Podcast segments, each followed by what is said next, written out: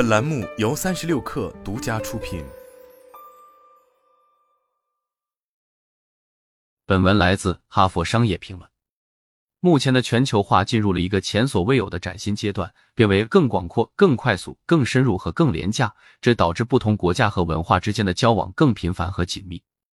尽管全球化已经持续了很久，但许多跨文化的业务发展往往不能达到所设想的目标。或者虽然达到目标，中间过程的效率却很低，或者就干脆以失败告终。造成这种情况的主要原因之一是跨文化沟通没有做到位，许多处在跨文化合作重要岗位的管理人员没有足够的技能和方法帮助他们克服相关的困难。这种问题在中国企业中表现尤其突出。一些中国企业在全球化中遇到的一些问题，充分说明在国际上有钱并不是万能的。经济实力要转化为真正的影响力和领导力，需要更有效的沟通力。另一方面，他们在跨文化沟通和管理方面积累的经验和知识，相对少于西方伙伴，甚至少于中国周边的其他国家和地区。如果不迅速改善，中国企业和商务人士会在全球化迅速发展的时代失去许多机会和付出很大代价。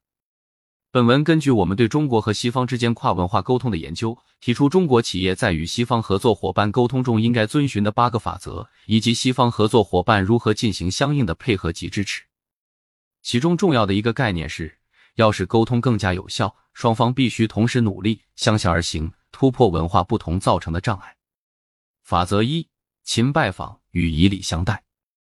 距离会产生误解和隔阂。久而久之，误解和隔阂会降低彼此之间的信任，让本来就不容易的与不同文化伙伴之间的沟通更加困难。见面时，借助肢体语言和察言观色等当面交流的优势，还可以有机会了解业务伙伴所处的文化环境，为以后的远程交流打下基础。我们给中国企业家和职业经理人建议的第一个法则就是勤拜访，既要经常到合作伙伴所在地和他们见面，当面交流澄清积累的问题和讨论解决方法。再做一些有助关系发展的活动。上例中，周老板发现自己丢了项目，并上了黑名单后，马上飞去欧洲客户那里实施明智之举。但如果他之前就常拜访，说不定可以防微杜渐，避免问题的出现。法则二：增加话语交流与放慢语速。西方人更注重从言语中得到的信息和肯定，更相信所谓看着对方的眼睛听到的话，而中国文化则更注重书写文字中的信息和肯定。更相信所谓的白纸黑字这个现象和西方使用拼音语言，而中国使用象形文字语言有关系。在用非母语进行口头交流时，如果感到语言水平相差过大，人们会产生压力和忧虑感，更容易在沟通中发出混淆和错误的信号，甚至会逃避必要的澄清和更正。我们建议的第二个法则是增加话语交流，即尽量多的使用电话、视频会议、面对面谈话。和当众的讲话等方式来沟通关键和敏感问题，并在关键时刻勇于发声，不必太在乎英语发音和语法的完美。同时，我们建议西方业务伙伴在沟通时应该要放慢语速，为澄清要点和提问留出足够间隔，并且尽量使用基本和简单的英语表达，让对方感到你完全理解他们的观点。法则三：入乡随俗与给面子。在交往中，一个人如果显得过于不同。甚至给别人奇怪的感觉，会在潜意识中引起他人的怀疑，从而降低他人的信任感。另外，在中国文化中，面子的重要性往往高于具体业务或事物本身，尤其对于高层而言。由此引出的第三个法则是入乡随俗，尽可能的按照国际范儿行事，并在拜访他国时尊重当地风俗和业务伙伴的习惯。权高位重的老板和领导也不应该例外。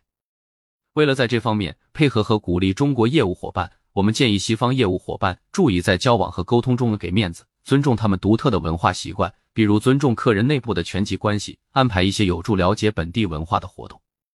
比如有特色和历史背景的餐馆和文化景点。法则四：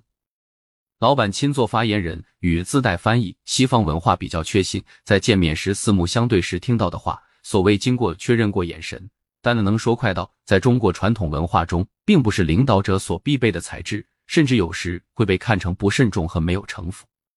在翻译过程中，重要细节也可能丢失或被错误表达，尤其在翻译对话题不熟悉的情况下。中国文化中长大的翻译，在压力之下，有可能将具有负面性和批评性的话进行中和和柔化后再讲给上级听，或者意识到翻译错误后，为了保全面子而不去更正。我们给中方企业的第四个法则是：老板亲做发言人，即在场的公司级别最高的人员代表发言介绍公司和陈述本方观点，而不是一开始就让翻译按照事先准备好的资料和 PPT 用英语陈述。如果老板讲话时需要翻译，也要让在场级别高、对题目熟悉、会讲英文的代表来承担。同时，我们建议西方业务伙伴自带翻译，即让自己团队成员或本方雇佣的翻译把本方情况和观点直接翻译给对方人员，而不是让中方翻译代劳。同时，在会谈中，双方都要目视对方发言人或决策者，而不是翻译者。法则五：直接说不与事后书面确认。在中国一些文化中，为了表示对自己非常在乎之人的尊重，人们往往会对其提出的要求立刻说行或没问题。之后虽然意识到不可能实现，也不去做直白的澄清。西方文化中，大多数人习惯于直接表达是或不是，这一差别极有可能造成西方业务伙伴对于中国企业和个人诚信的误解。因此，我们给中方企业的第五个法则是直接说不，并有意识的在对方提出要求时暂停一下，可以做三个暗暗的呼吸来帮忙，以有机会摆脱潜意识产生的冲动。想好之后再做是否可以的回答。如果你不能或是不愿满足对方要求，就要直接明了的说不，而不是给一个含糊礼貌性的可以，然后试图通过暗示让对方撤回诉求。当然，在说不后，为了表示你重视对方的要求，同时提出可以为对方做什么，也可以给对方提出一定的条件来协助自己设法满足对方的诉求。为了在这方面配合中国业务伙伴。我们建议西方业务伙伴实时做事后书面确认，即对于重要的事情，在得到中国业务伙伴可以或有没问题的答复后，在事后使用电邮等书面形式礼貌的确认结论和需要执行的细节。在得到书面答复后，要认真阅读，注意字里行间的含义和隐含的条件及假设。虽然书面确认有可能让一些人感到有些不舒服和不够被信任，但我们得出结论，这样做的好处很明显。另外，西方业务伙伴。尤其是特别崇尚法律文书的美国业务伙伴，也要注意不乱用书面确认，把它限制在关键问题上，还要避免让业务伙伴当面书面签字，尤其是让老板级人物当着其下属做这种事。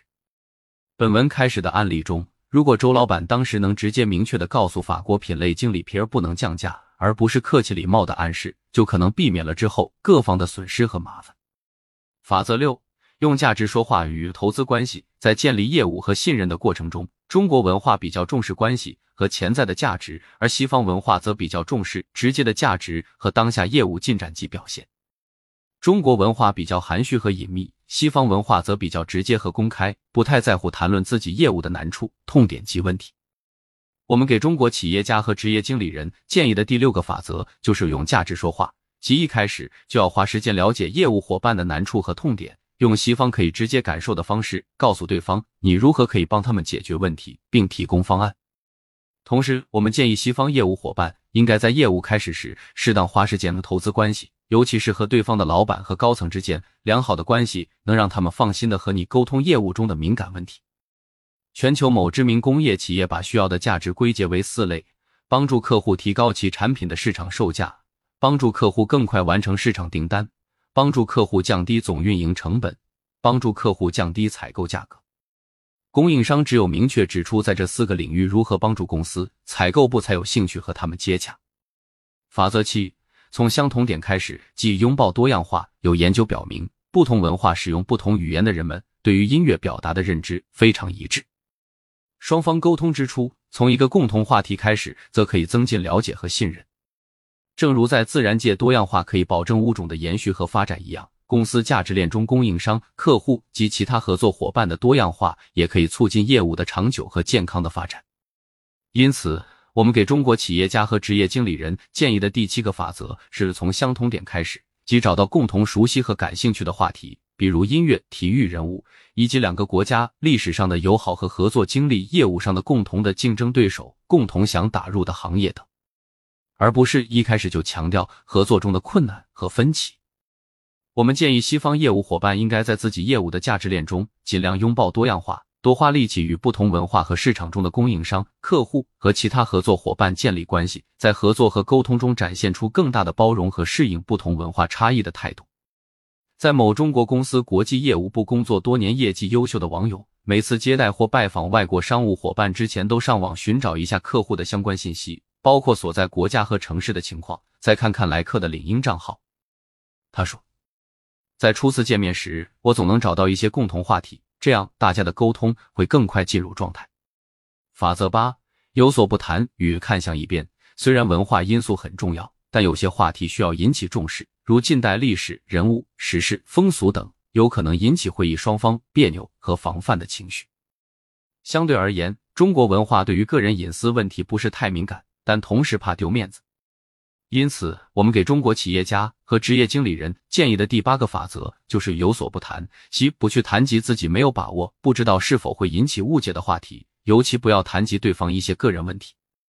比如是否有孩子、房子、车子、衣服多少钱？对于时事和政治问题的立场、住址、老家在哪里等。如果说西方国家的体育英雄一般是个好话题的话，他们的政治英雄或国际公认的反面政治人物就是需要避免的话题。如果发现对方对于话题现出不舒服，你就立即转到安全话题。同时，我们建议西方业务伙伴应该在对方谈及一个令自己不舒服的话题时，不要直接表示不快，也没必要回答，可以不动声色的把话题转向一个自己愿意谈及的领域。你的中国伙伴一般会领会，顺着新话题配合你，也会在内心感谢你给面子，让之后的正式沟通更顺畅。在多年实践中，我们观察到不少英语好的中国商务人士，因为太想展示言语能力，而更容易忽视文化的因素，在发音正宗、用词时髦的夸夸其谈中，说顺了嘴，而忘记嘴上需要把门的重要性。因此，这个群体在有所不谈的这方面要尤其注意。在实践中，人们可能会发现自己努力很久，也做出了牺牲，但在跨文化沟通方面的改进只有一点点，那是否值得呢？我们想说的是，开始的一点点优势可以经时间的积累，变成决定一个人是否成功的主要因素。而跨越文化沟通障碍最重要的就是，现在就采取行动。